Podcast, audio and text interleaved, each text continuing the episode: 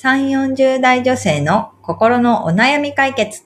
今井冴子と、由美子の、それ、わかる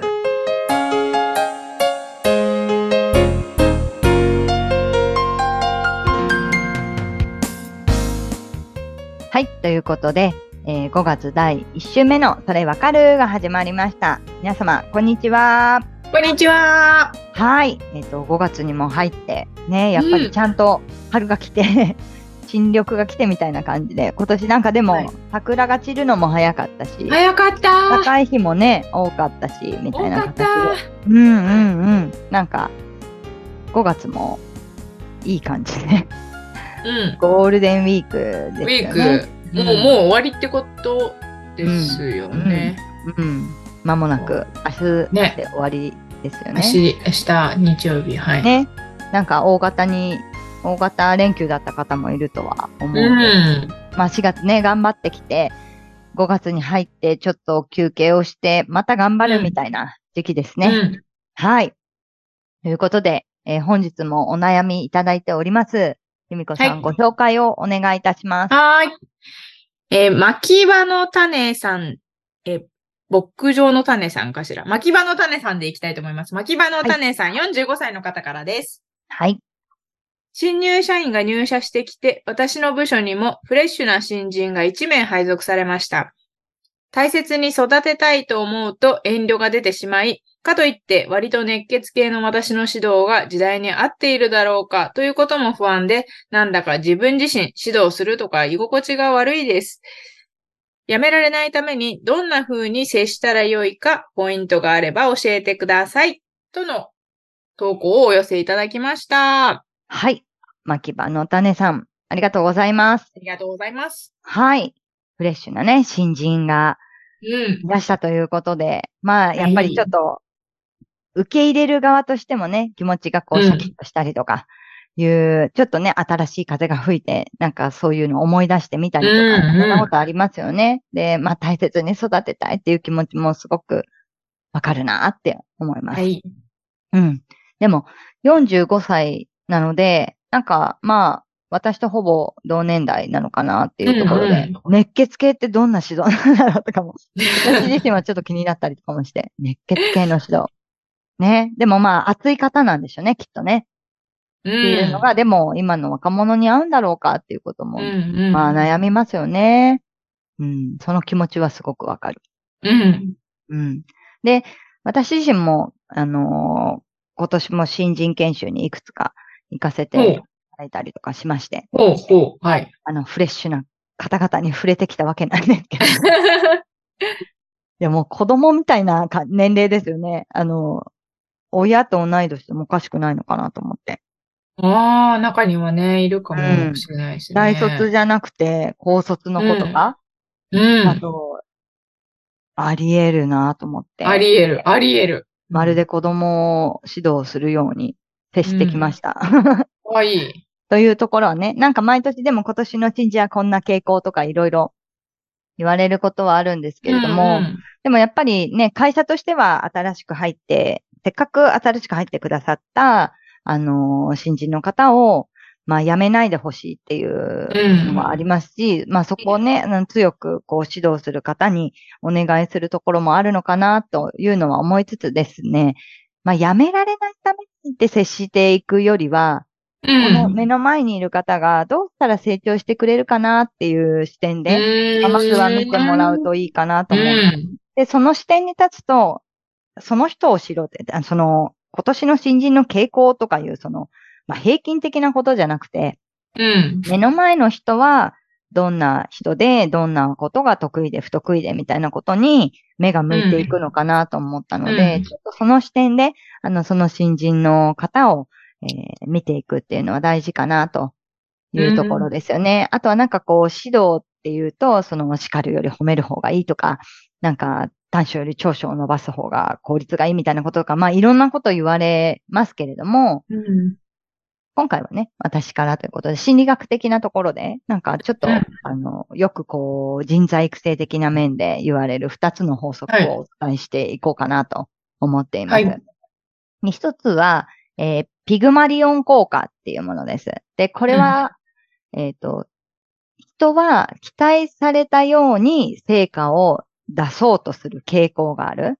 なんか元々の実験は、学校の先生が、あの、成績が伸びる子たちですよ、みたいな風に、うん、えっと、言われて、その子たちに、うん、まあ、数ヶ月、あの、授業を受けさせた結果、あの、うん、期待されてない子よりも期待されてる子の方が成績が伸びた、みたいなところからしてるものなんですけど、そこからですね、人は期待されたように成果を出していく。だからこの子たちはできるんだっていうところで、あの、やっていくと、そういうふうに、えー、成果を出してくるっていうところ。だから、うん、えっ、ー、と、まあ、応用していくと、新人だからこの程度しかできないよねとか、新人だからわからないよねっていうことではなくて、うん、あなたならこ、これはできるよねっていうことで接していく。こちらの心構えですね。うん、接していくっていうのはすごく大事っていうことです。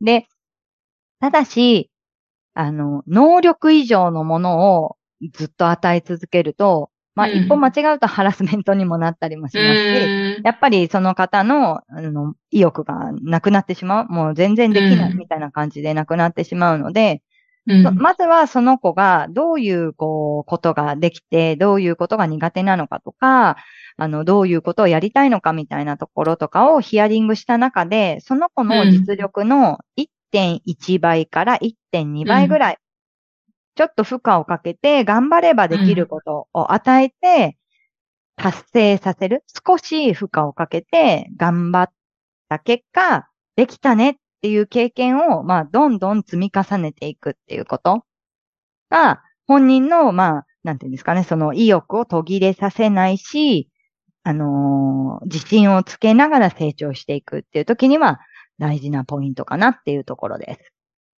はい。で、もう一つ、えっ、ー、と、うん、ピークエンドの法則っていうのがあって、え人はある出来事に対して、その感情が最も高まるピークの時の印象と、最後、エンドですね。最後の時の印象だけで全体的な印象を判断するっていうのがあります。なので、まあ、例えば、あの、3ヶ月で一人前にしたいとか、1年で一人前にしたいとか、まあいろいろ、あの、計画されてることあると思うんですけれども、育成する側が、その、まあ、ストーリーをちゃんと作っといてあげるっていう感じですかね。で、その中で、やっぱりこう、例えばハードな研修だったりとか、ハードな仕事を任せていくときに、その大変な時っていうの来ますよね。なんかこうやってると。その大大変な時、大変だっていうそのピークですよね。ピークの時の印象が、それはそれでまあ、ありつつ、でも最後の時に、すごく達成感があるとか、充実感があるっていうような育成のストーリーを作っとくってことです。で、そうすると、大変だったけど、達成して充実してたとか、大変だったけど、仕事ってあのー、楽しいものなんだ、みたいに思うと、そういう印象で、また大変な仕事も取り組んでいこうっていうふうに思っていけるっていうこと。だから逆を言うと、うん、大変だだけで終わったら、大変で最悪。っていう印象になっちゃうわけです。大変だしもうしたくないとか、なんかそういうふうになるので、最後にいい印象に持ってこれるように、例えば、まあ大変で、なんか、その終わった時点ではあんまり自分では気づけてないかもしれないけれども、一緒に振り返りをして、いやいやいや、大変そうだったけど、でもこういうふうに成長できてるよねって、あの、初めはこんなにできなかったけど、うん、今これできるようになってるよねっていうこととかを振り返ったりする中で、きちんと、こう、理解、認識させていくっていうことだったりとか、うん、何かこう、チームで、あの、お祝い会みたいなことをして、達成すると、まあいいことがあるじゃないけれども、そういうことを、あの、経験させるみたいな感じで、ピークエンドの法則、ピークの時と最後の時の印象で、一つのこう、ちゃんとストーリーとして、いい、まあ、新人時代を過ごせたねとか、成長できるような仕事ができたね、みたいなことを印象付けさせていってあげる。ようなことを、まあ、育成側として意識しておくのはすごく大事かなって思いますね。だからこう、大変そうだったけど、まあ頑張ったねっていうだけじゃなくて、きちんと振り返りを振り返りをする。大変そうだったけど、何が自分でできるようになったのとか、なんかそういう感じでね、自分でちゃんと認識させていくっていうことはすごく大事かなっていうところで、今回は、えー、ピグマリオン効果とピークエンドのをちょっとお伝えしました。ちょっとうまく育成していくっていうところで、接し方のポイントっていうところだったんですけども、取り入れていっていただいて、戦力にね、しつつ、会社を辞めないようにうん。それ会社のね、人事の方の希望ですよね。お金かけて採用したから、少しでも長く働いてくださいみたいな。でもそのためにはやっぱりね、この会社にいてよかったとか、この会社なら成長できるとか、なんかそういうことが見えてくるっていうのはすごく大事だと思うので、そこのね、期待に応えるというか、まあそこを自分で見つけて、ね、あの新人さん自身が自分で見つけて動いていけるようにサポートしていってあげるといいかなというふうに思います。はい。いかがですか、はい、由美子さん。新人さん。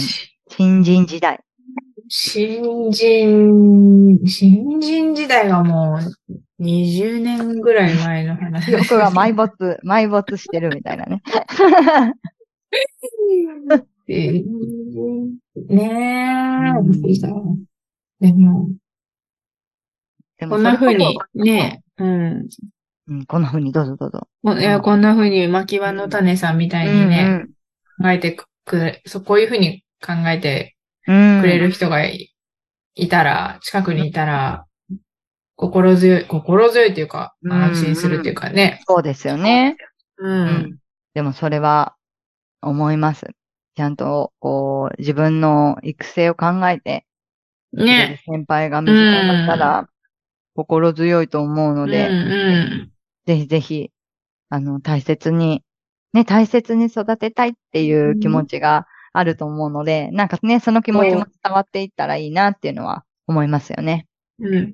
これ、ちょっと気気になるのは、このし、自分自身にこう、人のことを指導すると、居心地が悪いって、この居心地がの悪さって、うんうんうん、なんか解消、解消というか軽減っていうか、うんうんうんうんうん。ね、不安があるからですかね、うん。きっとね、そうですよね。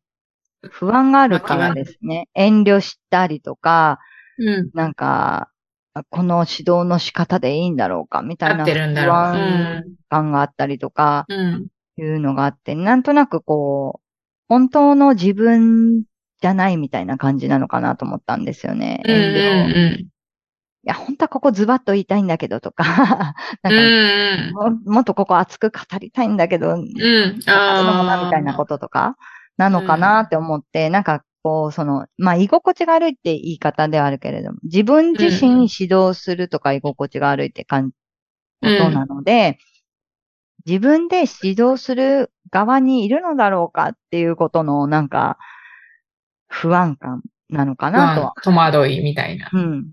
うん。でもなんかこう、か指導の仕方っていろいろあって、それこそこう、うん、同じことを教えても、人によって伝わることとか、伝わり方とか、うん、それはまあ、えー、教える側もそうだけど、受け手も違うから、違う、あの、ね、全部違ってくるのかなと思うんですよね。だからこそ、自分自身が、えー、相手を知って、相手に相手に合わせてっていうのかな？なんか、相手がこういう風にしたら、うん、自分が伝えたいことが伝わるだろうなっていうことを、見つけていくみたいな感じですかね。うん。うん。なのかな？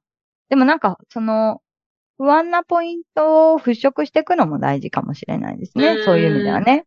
自分の指導が時代に合ってるだろうかっていう不安ってまあ、もしかしたら合ってないかもしれないし、うん、合ってるかもしれないし。うん、でもそれはなんか時代っていうよりはその人になんかマッチするかどうかなのかなっていう感じですよね。なるほど、なるほど。指導の仕方がね。うん。もうすっごい冷めた方で、冷めた新人さんね。どんな新人さんか。すっごい冷めた人で、なんかまあ合理的に考えるタイプの新人さんが、すごくこう熱く先輩とかに語られても、はーって感じだと思うんですよね。うん、そうすると、合ってないですよねっていうこと。うん。合理的にもう少し物事を説明していく必要はあるかもしれないし、うんうん。でも仕事って多分、まあ合理的に考えなければいけない面とそうでない面があるから、うんうんうんうんその姿勢だけでは、うん。この仕事はできないよみたいなことを教えていかなければいけない時もあるかもしれないいね。うんうんうんうん。うん。じゃあその新人さんとどんどんこうコミュニケーションをとって人間関係がうん。うんできてくれば、この不安感とかもうん徐々にそうですね。で、うん。来ると思います。うん。ぜひちょっとやっていただいて、でもきっともう1ヶ月、ね、4月いっぱいこう接してるのかなっていうところでね、うん。どうだったんだろうっていう気もしますけれども、ねうんうんうん。なんかいいね、関係性が築けてたらいいですよね。ですね。